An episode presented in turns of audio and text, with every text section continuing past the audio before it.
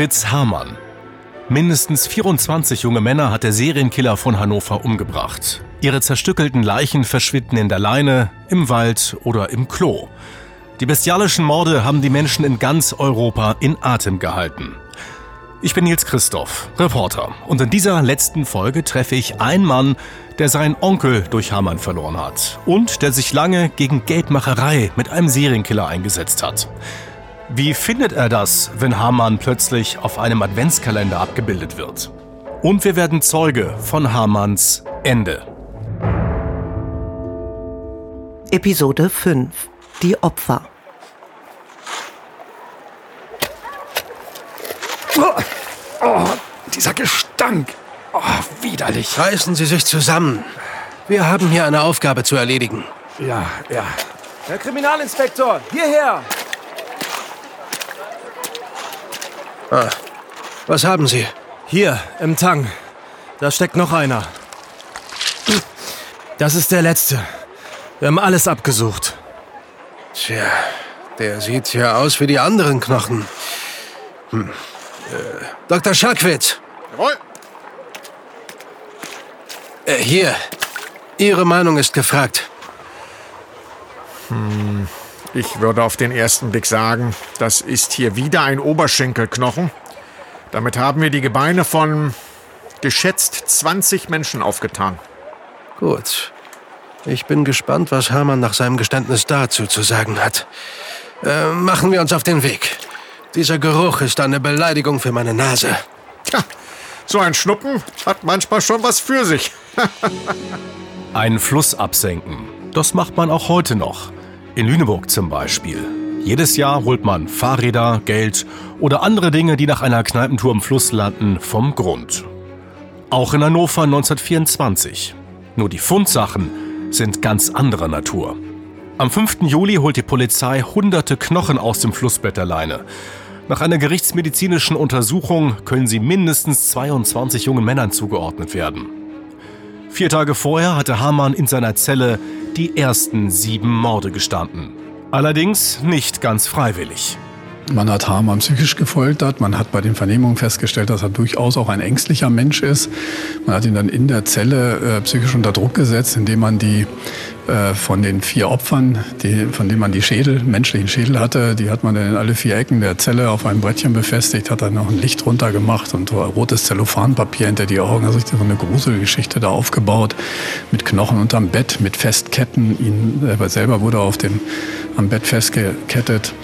Und nachdem auch ähm, dieser psychische Druck, der damals noch nicht mal als Folter lief, unter der Bezeichnung war man sich gar nicht äh, als unrechtsbewusst, wurde er dann auch noch körperlich misshandelt, er wurde geschlagen. Nach heutigen Maßstäben und wahrscheinlich auch schon nach damaligen hätte dieses Geständnis Hamanns nicht verwendet werden dürfen. Inzwischen überprüft die Polizei 4000 Vermisstenfälle.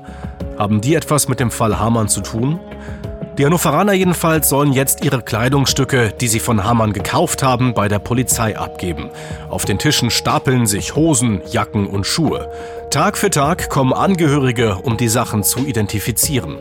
Auch die Eltern des vermissten 17-jährigen Adolf Hannappel machen sich auf den Weg nach Hannover.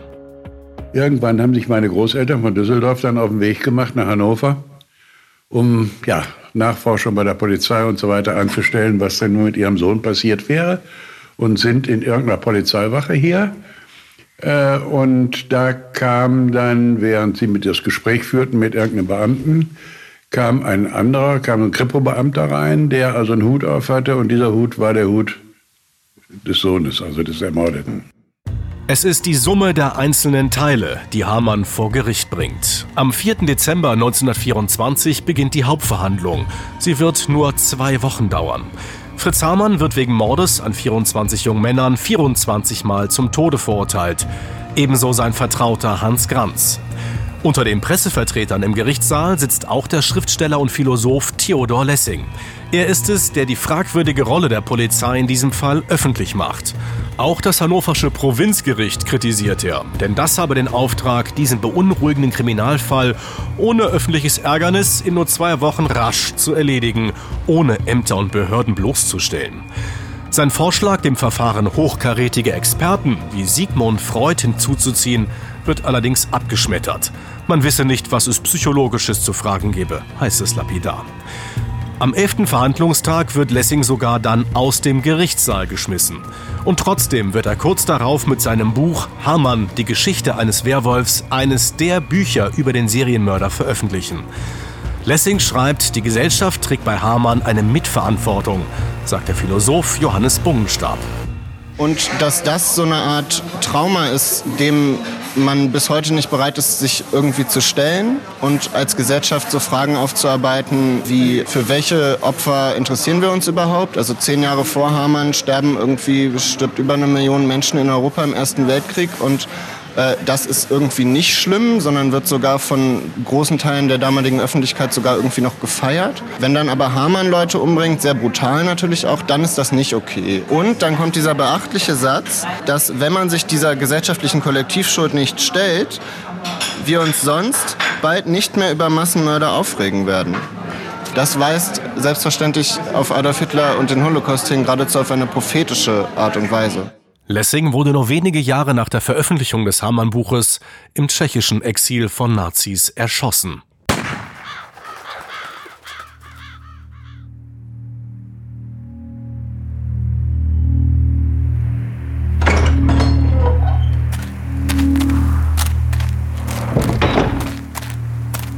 Na, wenigstens noch was in den Magen gekriegt, Hamann?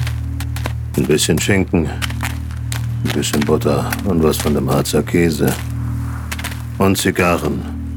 Sechs Stück. Ich hoffe, Ihnen schmeckt die Fallschwertmaschine genauso gut. Ich hab's dem Richter schon gesagt. Ich will geköpft werden. Es ist ein Augenblick. Und dann hab ich Ruhe. Diesen Wunsch wird Ihnen der Scharfrichter sicher gern erfüllen. Scharfrichter Gröbler, wir sind soweit. Gut. Ziehen Sie ihm das Hemd von den Schultern und legen Sie ihn auf die Richtbank. Vorsicht, meine Herren, Vorsicht. Nun also, der Angeklagte, Kaufmann Fritz Hamann, wird wegen Mordes in 24 Fällen 24 Mal zum Tode verurteilt. Hamann, haben Sie noch etwas zu sagen? Ja, ich habe noch was zu sagen. Auf Wiedersehen, meine Herrschaften.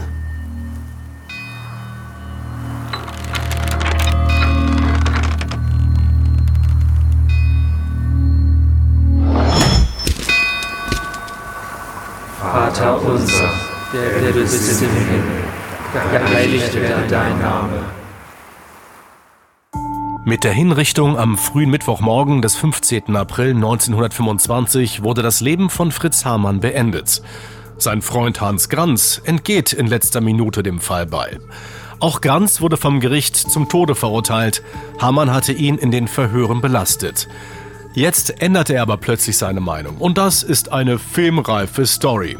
Hamann soll aus einem Polizeiauto heraus einen entlastenden Brief auf die Straße geworfen haben, damit dieser nicht in Polizeihände fällt, sondern an die Öffentlichkeit gelangt. Hamann schreibt, Granz hat von allem nichts gewusst. Das Verfahren wird wieder aufgerollt und die Todesstrafe in eine Gefängnisstrafe umgewandelt. Unter der Herrschaft der Nazis wurde Granz dann aus dem Zuchthaus in Celle in das KZ Sachsenhausen verlegt. Viele Jahre später kehrt er nach Hannover-Ricklingen zurück. Hans Granz stirbt im Jahre 1975. Granz also ist verurteilt, Hamann ist tot. Die Angehörigen seiner Opfer allerdings müssen mit dem Schmerz über Jahrzehnte weiterleben. Still, die Erinnerung fest eingeschlossen, bis es irgendwann nicht mehr geht. Da sind wir im Zug gefahren und im Nachbarabteil waren junge Soldaten, die äh, dieses Hamann-Lied gesungen haben. Und da fing meine Mutter an zu weinen und ich wusste nicht warum. Ne? Und dann hatten wir also dann erstmalig darum gesprochen. Ansonsten wurde der Vorgang eigentlich bei uns in der Familie totgeschwiegen. Christoph Feldrup will aber nichts totschweigen, wenn es um seinen ermordeten Onkel geht. Als das Sprengelmuseum in Hannover in den 90er Jahren eine Hamann-Skulptur eines österreichischen Bildhauers kauft, ist das für die Angehörigen der Opfer ein Eklat, ein Aufschrei halt durchs Land.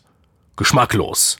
Verherrlichung sexueller Gewalt, Verhöhnung des gesunden Volksempfindens war da zu hören. Christoph Feldrup bekommt Post von anderen Angehörigen aus ganz Deutschland. Einem Serienmörder dürfe kein Denkmal gesetzt werden, sagen viele. Und Feldrup geht mit seinem Protest ins Fernsehen. Und Feldrup setzt sich durch. Das Hamann-Kunstwerk verschwindet im Keller. Ich finde es einfach unmöglich, dass man also mit so einem Massenmörder versucht, Geld zu machen. Gerade eben hier in Hannover zieht eben dieser Massenmörder Hamann. Ja, da kann man also, den kann man überall einbinden, egal was man macht. Ja, ein bisschen Touch Hamann kann nie schaden. Ne? Das dachte man sich wohl auch bei der Gestaltung des hannoverschen Adventskalenders im Jahr 2007. Ein großes Wimmelbild mit Stadtgebäuden und Stadtpersönlichkeiten im Comic-Stil. Neben Willem Busch, dem Philosophen Wilhelm Gottfried Leibniz und der Hardrock-Band Scorpions ist auch Fritz Hamann abgebildet. Die Aufregung war riesengroß. Hans-Christian Nolte war gerade ein paar Tage der neue Tourismuschef in Hannover und musste Presseanfragen aus dem ganzen Land beantworten. Eine Interviewanfrage kam da sogar aus London, der Heimat von Jack the Ripper. Das war BBC. Ja, BBC hat angefragt und äh, bei ihrer Morningshow haben die äh, über anderthalb Millionen äh, Zuhörer. Das ist äh, London geschuldet. Ja, pro Stunde, das ist eine gewaltige Summe. Und ähm, die hatten dann eben die Frage, warum gehen wir so distanziert mit einem Sachverhalt um, der für eine Stadt prägend sein könnte weil sie gehen damit ganz anders um. Sie, die Engländer gehen mit, ihren, mit ihrer Geschichte ganz anders um, die äh, durchaus blutiger, wie auch in ihrem Königshaus. Ja, und äh, konnten gar nicht verstehen, warum wir äh, sagten, oh Gott, äh, wir müssen damit vorsichtig umgehen. Jedes Jahr also der Running Gag auf dem Adventskalender. Wo hat sich Hamann dieses Jahr wohl versteckt? Auch in diesem Jahr 2019 ist Hamann wieder drauf. Aber die Aufregung darum, sie hat sich inzwischen gelegt. Ja, und das merke ich auch bei einem kurzen Besuch im Sprengelmuseum am Maschsee. Es wurde viel Geld in einen neuen Anbau gesteckt. Ein schwarzer Kubus. Spötter sagen Sarg. Hier hängen echte Klassiker an der Wand. Bilder von Otto Dix, Picasso oder Franz Marc. Und auch eine bronzene Skulptur. Zwei Meter breit und sehr explizit. Hamann steht nackt vor einer Schlachtbank. Außerdem sieht man ihn Leichen ausweiden. Die umstrittene Hamann-Skulptur ist wieder zu sehen im Museum. Und vielleicht gehört sie auch genau hierher. Ich habe jetzt über fünf Episoden Menschen getroffen, um mehr über einen der spektakulärsten Serienmordfälle zu erfahren. Mehr über den Täter und die Opfer, darüber, wie sie gelebt haben und auch darüber, wie der Fall aufgeklärt wurde. Ja, und was bleibt? Erst nach diesem Fall hat man über alle Unbekannten, Vermissten und Toten hat man sich untereinander in der Kriminalpolizei in ganz Deutschland ausgetauscht. Vorher hat man solche Anzeigen entweder gar nicht aufgenommen oder hat sie nicht ernst genommen, hat sie nicht weiter bearbeitet. Und das ändert sich. Also dieser Fall, der kam in einer Zeit, in der die Polizei sich verändert hat, die kriminalpolizeiliche Arbeit sich verändert hat und er hat die Arbeit der Polizei beeinflusst. Ich glaube, diese naive Zeichnung, und mehr ist es ja nicht, auf diesem Kalender, man sollte es als Pinselstrich sehen. Ich glaube, dabei sollte man es auch belassen. Das ist ein Trauma, das Hannover zum Teil irgendwie bis heute noch hat und nach wie vor Hannover das Bedürfnis hat, damals in den 20er Jahren nichts falsch gemacht zu haben. Obwohl vielleicht der Punkt eher wäre, dass damals viel falsch gemacht wurde und dass Hamann fast 30 Leute umbringen konnte, eben ein kollektives Versagen ist. Der Fall hat so viel abgedeckt an gesellschaftlichem Interesse, dass er einfach in der kollektiven Erinnerung der Menschen präsent geblieben ist. Letztlich ist der Fall deswegen von Interesse, weil er auf gewisse Weise in sicherer Entfernung ist, hat nämlich andere getroffen und nicht mich. Angst spielt in Gesellschaften, finde ich, eine große Rolle. Und Serienmordfälle bedienen diese Angst. Sie machen Angst und es ist ein Geschäft mit der Angst, das da betrieben wird. Die Opfer spielten keine Rolle. Der Täter spielte eine Rolle. Hinter der eindrucksvollen neugotischen Kapelle beginnt der Stöckner Friedhof im Nordwesten Hannovers. 170.000 Menschen wurden in den vergangenen 130 Jahren hier begraben. Ich besuche aber ein ganz besonderes Grab. Schlicht die Nummer 189 192 in der Abteilung 49d. Auf einem Stein stehen 27 Namen. Die Opfer des Serienmörders Fritz Hamann. Auch der Name Adolf Hannappel ist hier eingraviert. Sein Neffe heißt Christoph Feldrup. Gucken Sie, jetzt ist das Ganze jetzt fast über 90 Jahre her. Wen außer vielleicht den Verwandten, aber die sind ja auch schon wieder so weit weg, die Verwandten, ja, interessieren noch die armen Opfer damals. Ne? Ich finde, dass irgendwann nach dieser langen Zeit sollte man das Ganze jetzt ruhen lassen. Aus Ende.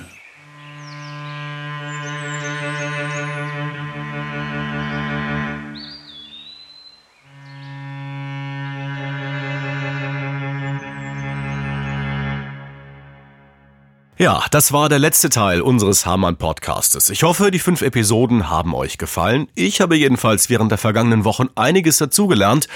Ja, und am Ende steht auch für mich die Erkenntnis, Hamann ist keine gute Nachtgeschichte und ist auch kein Folklore-Kommerz, sondern es ist die Geschichte eines Serienmörders, der viele junge Menschen um ihre Zukunft gebracht und deren Angehörige in tiefes Leid gestürzt hat.